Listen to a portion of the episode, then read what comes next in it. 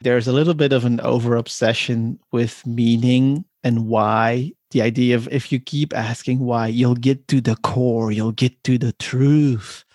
And often that leads to an over obsession with meaning. What's the problem with a lot of the purpose stuff? Is that we think that a brand needs to have this do good, be better for the world kind of purpose and that that will automatically attract people to your brand because you're good or better or brave. That sort of like thinking is wrong packaging design should seduce inform and even save the planet I'm Hernan Braverman, and this is Branderman, the podcast where I talk with experts to uncover what it actually takes to make a positive impact on consumers, the market, and society. Warning keep this podcast out of the reach of close minded marketers and designers.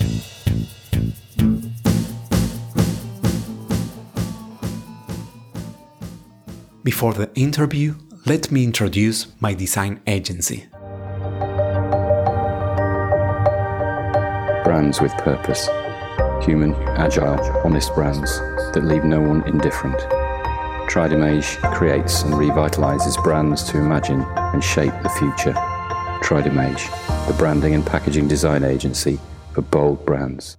Today I had the pleasure to talk with Stef Hamerlinck, a brand strategist and designer living in Belgium. He runs his own branding studio with a wide variety of international clients in the CPG space. His podcast Let's Talk Branding is a critical exploration of all things brand. It features weekly interviews with industry leaders such as Byron Sharp, Phil Barden, Marty Neumeier, and many more experts, and has become a staple for brand builders. In this episode, Stef defines branding and explains why it matters. He even states that not all brands necessarily have to be different, and that brand purpose is overrated, he also shares some design lessons he has learned over the years in brand consultancy. Today with me, Stef Hamerlinck.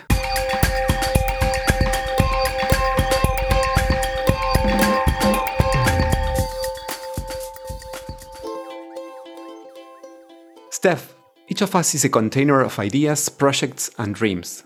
However, we can't read the label when we are inside the jar. What do you think your label says, or what would you like it to say? Great question. I think it probably would depend on who you're asking, of course, but all around people would probably say something along the lines of the guy that knows quite a lot about strategy, but also does a lot of brand design. That would probably be, hopefully, the most they would know about me. that sounds great.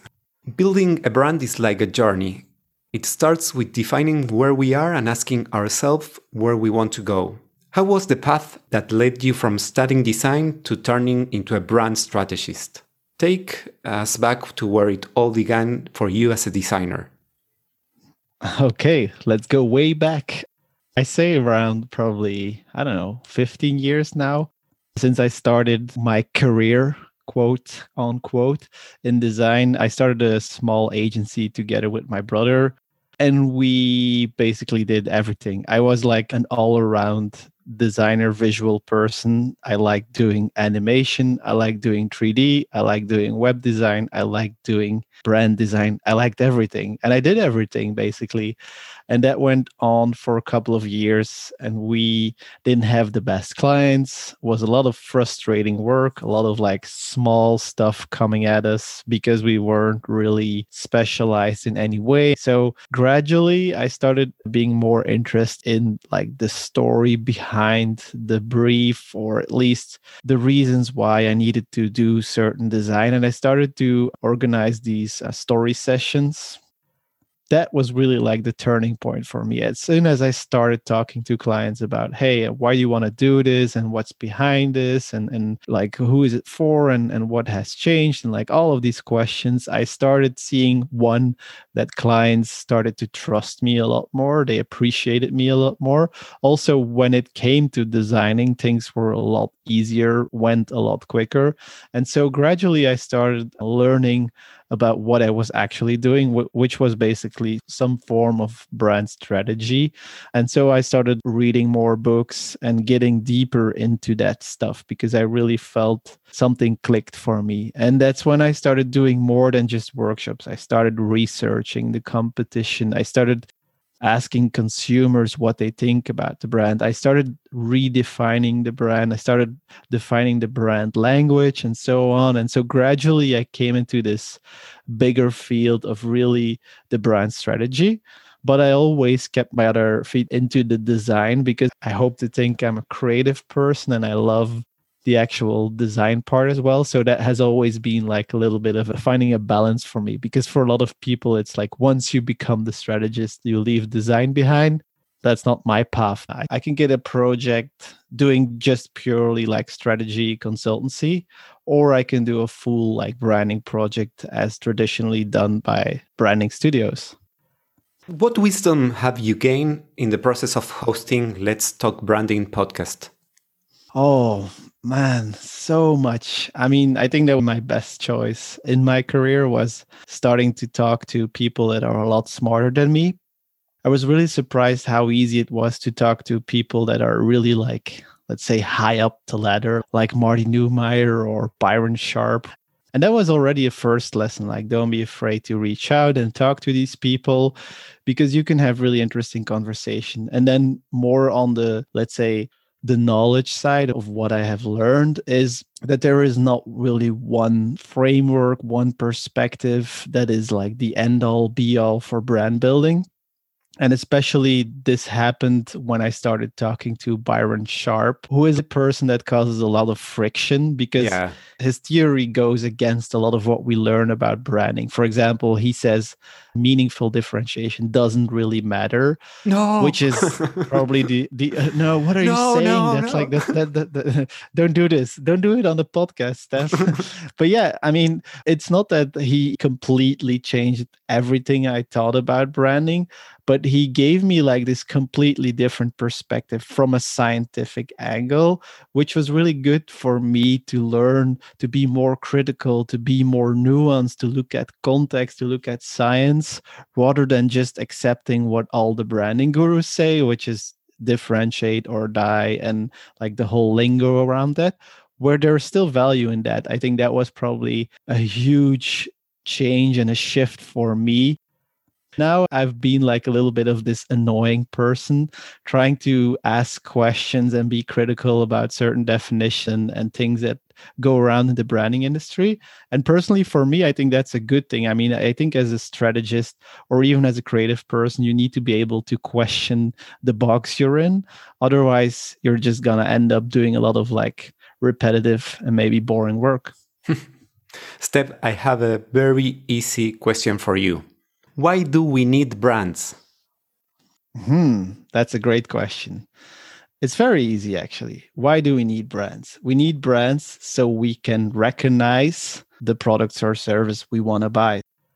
For example, let's say you go in a store and you buy a milk, but there's like no difference between the different milk suppliers. How can you go back the next time and make sure you had the same milk? That's like the basic core function of why we need brands. It's basically to make sure we know who is it from. And then of course there's the whole wish wash about perception and changing beliefs and all that. But that's really like nice to have. I think what I just told you is probably the core of why we need brands in the first place. I love your definition of branding, which says that Branding is the deliberate, continuous process of developing observable, distinctive assets associated with a product or service. Can you break it down for our listeners? Sure, sure. So I think a, couple of important aspects there. Branding is deliberate. So that's already a very important point. Deliberate, meaning it's not just per accident, because of course you can have a brand per accident. For example, you, you can go out every day with a red hat and not think about it, and that can become part of your brand. But that's not branding. Branding is really a discipline, it's a management process. That's why I put that word deliberate there and continuous process. So it's a deliberate, continuous process. Continuous is a very important word because it's not just a one off. A lot of people in the industry talk about rebrands, they love seeing rebrands, and that looks like to be the core of branding. Actually, if you look at big brands, they continuously manage their branding, their assets, they evolve them, they make sure some of them grow, other ones die out. So, deliberate, continuous process of developing observable, distinctive assets. Observable is, of course, important in the sense that maybe you have a bunch of assets that aren't observable. Maybe you can't smell them, hear them, see them. Then they're not really part of the branding. Sometimes maybe that might be something that's part of your culture or something else, but it's hard for a consumer to pick up on that. Distinctive, the key word here, of course, for me, probably like the holy grail is distinctiveness is basically being able to be recognized from competitors. So basically somebody sees you and sees a competitor and they immediately know okay you're the other one and they know who you are. Being distinctive very important. Not to be confused with being differentiated which is more about being perceived as being meaningfully different. Distinctive is more about just looking different basically. And then of course assets is a very important word because a logo, a typeface, an illustration, a pattern, a color, a color combination, whatever it is, these are valuable assets to a company, at least built up over time, of course. And so these assets have a monetary value, they have equity inside of them. And so that's something we need to realize. Again, when we're rebranding, we're throwing away money, not just design assets. And then the last part is associated with a product or service, which I think makes sense. Yeah. Do you think that positioning is useless and that brand purpose is overrated? We're getting into it, man. We're getting into it. yeah, I think positioning is definitely overrated in terms of what people expect it will do for the brand and especially for the bottom line, for the sales. Positioning is a really powerful tool if you're thinking about internal alignment, if you're thinking about giving an organization a good understanding of how they are perceived, and then them doubling down on that and communicating on that. I think that's very powerful if an organization understands their position well. They can keep building on that and they can strong in those associations Sometimes they can even slightly shift those associations, but that is a very hard game. And that's exactly where positioning is overrated, where people think if I position my brand as X, people will come to me because I'm positioned like X. But the reality is that most positioning is very often just retrofitting a certain perception or reputation that's already out there. Of course, with new products, you need to position somehow in the market, but that won't mean that you will actually be perceived as such. Second part of your question purpose. It depends on how you define purpose. What's the problem with a lot of the purpose stuff? Is that we think that a brand needs to have this do good, be better for the world kind of purpose and that that will automatically attract people to your brand because you're good or better or brave. That sort of like thinking is wrong there are some strategists out there that just see purpose as like why do you exist? What problem do you solve? I think that's purposes can be a good tool for alignment but the problem comes really when we see all of these brands having the same type of language and trying to convince you so hard of why they are good for the world. It's just not the thing that will automatically attract customers and therefore it should not be like a thing you do like a marketing trick in some way Stef, branding seems to be a complex process. Is there a compass to navigate the turbulent waters of brand building? Is it enough to find the essence of a brand and write a nice story? That's interesting. JP Castlin talks a lot about complexity. And as you said, it's almost impossible to have like a one solution, one framework for brand building that will work for everything because complexity, because randomness, because things happen that you will never have control over. You might have the best possible rebrand or packaging refresh in your mind. And then a competitor might roll out with something very similar. You don't have control over that part it's finding a balance between what JP calls like emergence, which is basically being open for things that are happening, but creating certain boundaries within that. For example, knowing what you absolutely cannot do as a brand, or knowing who you absolutely cannot target as a brand, or knowing what you as a business are really weak at and really strong at. Those can be like boundaries where you set your brand within but within that you can create a lot of freedom and you can shift or pivot as some people like to call it. Another crucial part is understanding that when you are brand building you are basically generating future demand. What that means is that you are creating like communications and assets and touch points towards people that do not know your brand yet. And so basically, building brand means trying to reach people that maybe will buy in the future. And I think that is like a commonality that is often underestimated when we're talking about brand building. We see a lot of people talking about short term tactics and marketing and getting sales. But one thing I do see in commonality between all projects is that level of brand building going beyond what you have in the market right now is something very interesting and powerful to work on.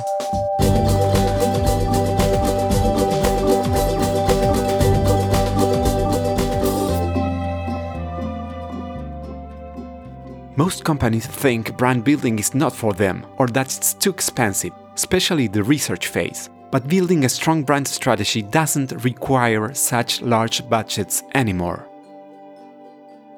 What are some of the tools you use in a brand strategy process? Google, definitely. Google is my friend for two main reasons. It's an easy window into the world. You can basically act like a consumer and type in some of the things you would type in when you're looking for this type of product or service. And you can see what pops up. It's not just competitors. Competitors are great and you can list them and you can look at their websites, you can look at their Instagram, you can look at anything, you can go do store visits. But it's also looking at blog articles and trend reports and all that stuff.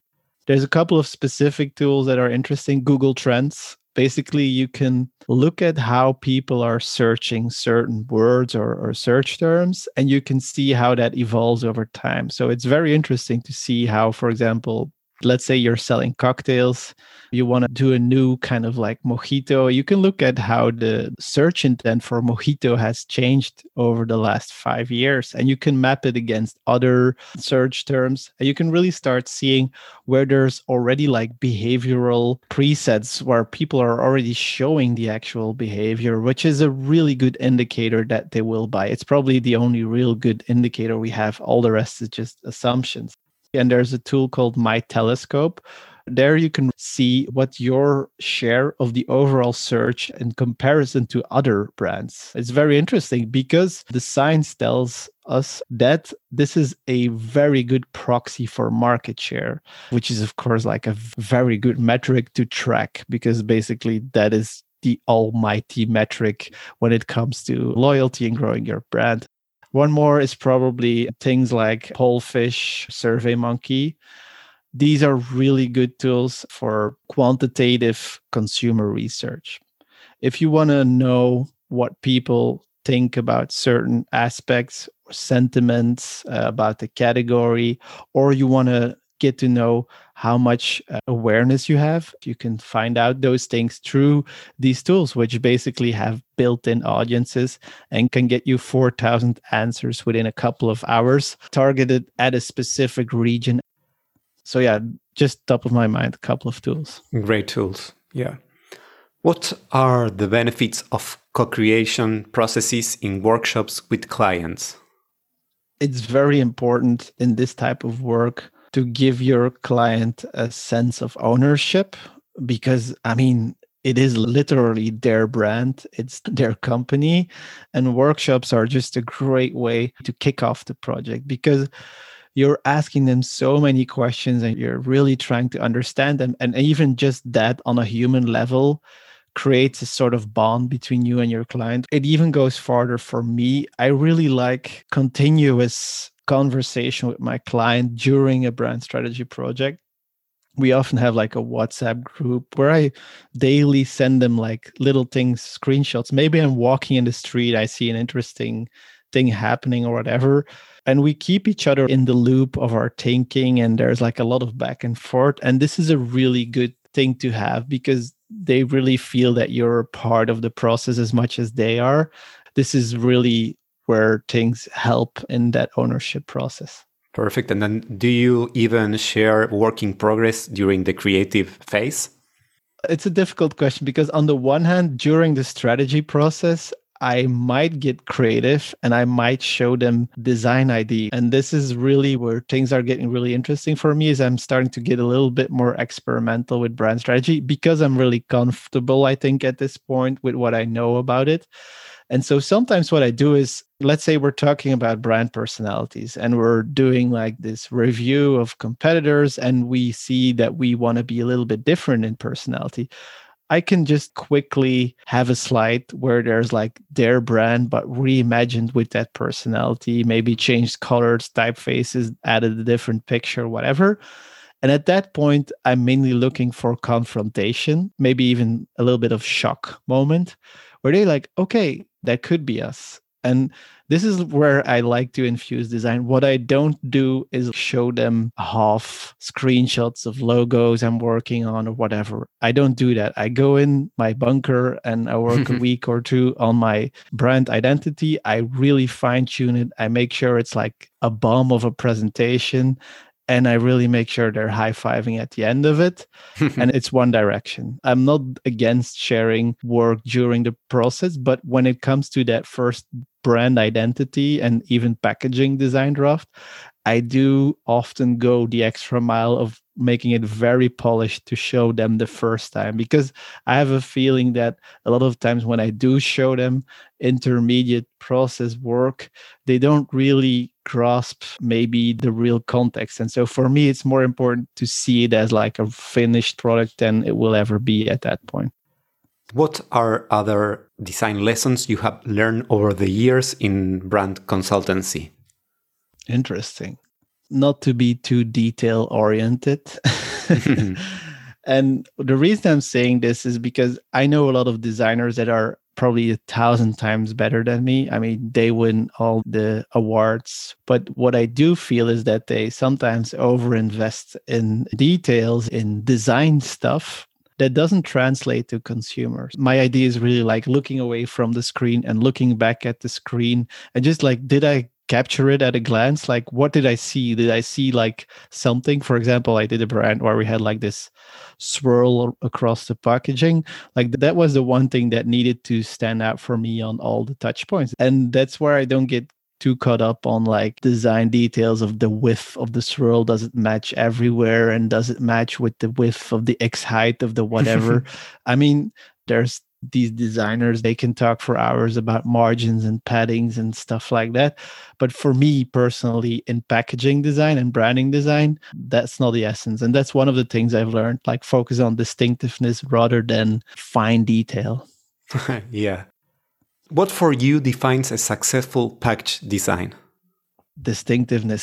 so, uh, I'm getting repetitive, which is good. But uh, successful packaging design is really about probably readability on the one hand. So making sure you understand what it is because often we forget that part. And I've seen real issues with brands or even in stores where I saw something and I can immediately see the designer think, oh, this is so different. It's so cool. Where I think, like, okay, but you've gone beyond any type of category code. And I'm not sure if people will pick up on it. And this is really where it's more of a question. I don't know if you've seen the liquid death water. Yeah there's a lot of praise and hype about it and i get why because they're flipping a lot of the category codes basically for listeners that don't know it it's like a death metal kind of vibe for water and i'm not sure in terms of them being in retail it would work. I'm not sure about that. That's the thing where there's a difference between what we in the brand world love and what works in consumer. And that's also partly the reason why if you go to any type of store out there now, you go to Walmart or whatever, and as a brand designer, you'll pick up 99% of the packages and say that's ugly. But the problem is yeah i mean maybe the, it's ugly from a design standpoint in some way but it's working really well because people can pick up on it from 100 meters away. They see the color block they see the typeface. They even know from like 10 meters away what variation they're looking at without having to think about it. They're probably listening to a podcast along the way.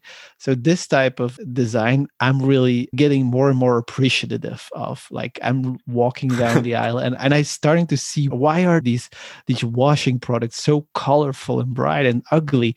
If I could do it, I would make it beautiful and like one color you see these redesigns by students and a lot of designers like i rebranded this brand because they needed it well, actually, if they would do that, they would lose millions of dollars if they would follow the designer in that question. So that's where there's like this interesting friction. And it, this happens with me as well. I can drool over the Dieline design awards and everything, but it's just something we tend to forget. And why is not all design so beautiful if it would be performant?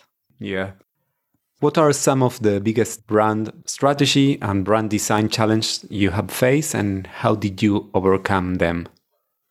I think maybe the biggest struggle I do find is probably because of my critical approach to all thinking in branding, whether that's Byron Sharps or Marty Neumeier it also gives you not a very uh, solid floor to walk on because basically you're questioning everything. And at a certain point like let's say if you're uh, building rockets you need to accept that for example gravity is a thing or whatever because otherwise there's certain boundaries you need to accept.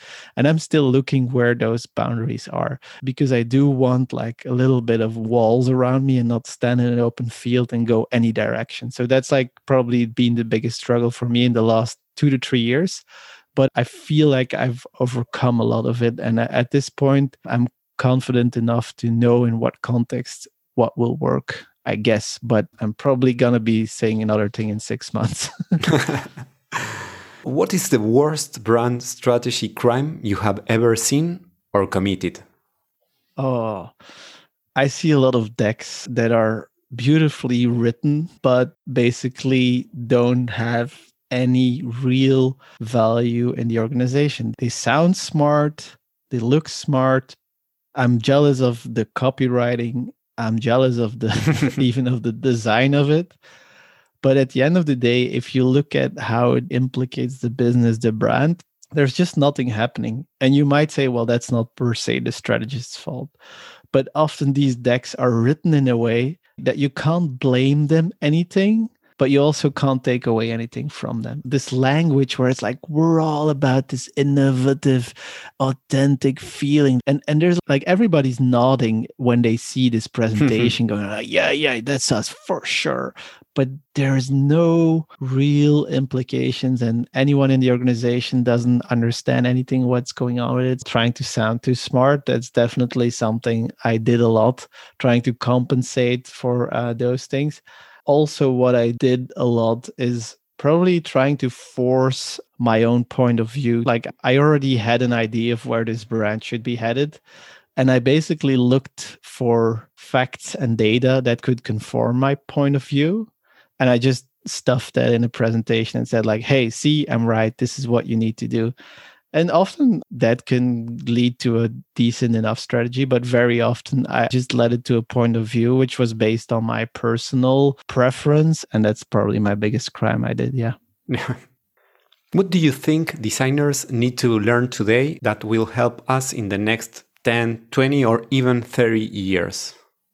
the easy thing would be to say learn strategy and go buy my course and we'll all get rich together. But the reality is, I think there's been a very big hype on brand strategy. The biggest thing is still when I look at good design and distinctiveness and branding and creative campaigns and whatever is the craft of creativity.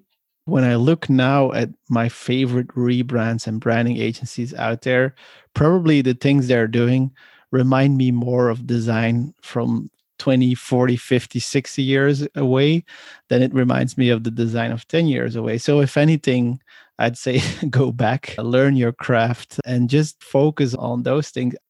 I think there's plenty of room for people that just want to be creative. We should not force everyone into this idea of, hey, you should learn strategy, you should get a seat at a table. I mean, there's people that want that and that's good, but there's other people that can just be what they want to be like free, creative, and just do crazy stuff and, and whatever. And if you feel you're always the one asking the bigger questions or you want to solve bigger problems, then by all means go ahead, look into marketing science, look into brand strategy, look into business strategy, whatever. And you can do it while still being a designer. I'm a testament to that. but if you want to be a creative designer and keep on being just creative and you're not interested in that part, I mean, work with a strategist or ask a good brief or make sure there's at least some kind of phase before you where somebody has done some of the due diligence and then you can go ahead and be crazy and be creative so maybe go to art school or go to business school or whatever but don't think you need to uh, focus too much on the new shiny digital whatever stuff i think that's not as important great tell me something about design or strategy that's true that almost nobody agrees with you on why is not that important. I mean, we've all been a little bit tricked by Simon Sinek, but he sold a lot of books by it. There's a little bit of an over obsession with meaning and why. The idea of if you keep asking why, you'll get to the core, you'll get to the truth. And often that leads to an over obsession with meaning. I was on a panel um, just last week with some very interesting people like Matt Davis and Peter Wilkins, people who've worked at Ogilvy and all the big agencies. And I think they probably all agreed on that branding is about creating meaning. And I was probably the only one that would disagree on that. Stef, what is your next adventure? I think like on a career path. I just want to keep building my own studio. I've been doing interesting big global brands and then small startups and anything in between. So it's been an interesting ride. I want to finish this year and make like a good evaluation of where that's headed. And then on the other hand, I really want to keep doing this my big next adventure would be going out there in the world talking about branding and doing more courses and more collaborations because maybe it's my brand purpose. I do think there's a need for more nuanced and critical debates on what branding is. And I think I could be part of that movement. Yeah, that's probably my next adventure or the one I'm working on. Thanks so much. I think that you are definitively on a deliberate, continuous process of developing observable, distinctive skills to understand our profession. Congratulations, amigo. Drop the mic. Thank you so much. This was really great. Love talking to you. I hope you have enjoyed this conversation as much as I did. You can check the episode notes for all the relevant links. I also invite you to follow me on Instagram and on my website, branderman.design. Follow the podcast in your favorite app so you don't miss the next episode of Branderman, the podcast where we try to uncover how to make a positive impact on consumers, the market, and society through package design.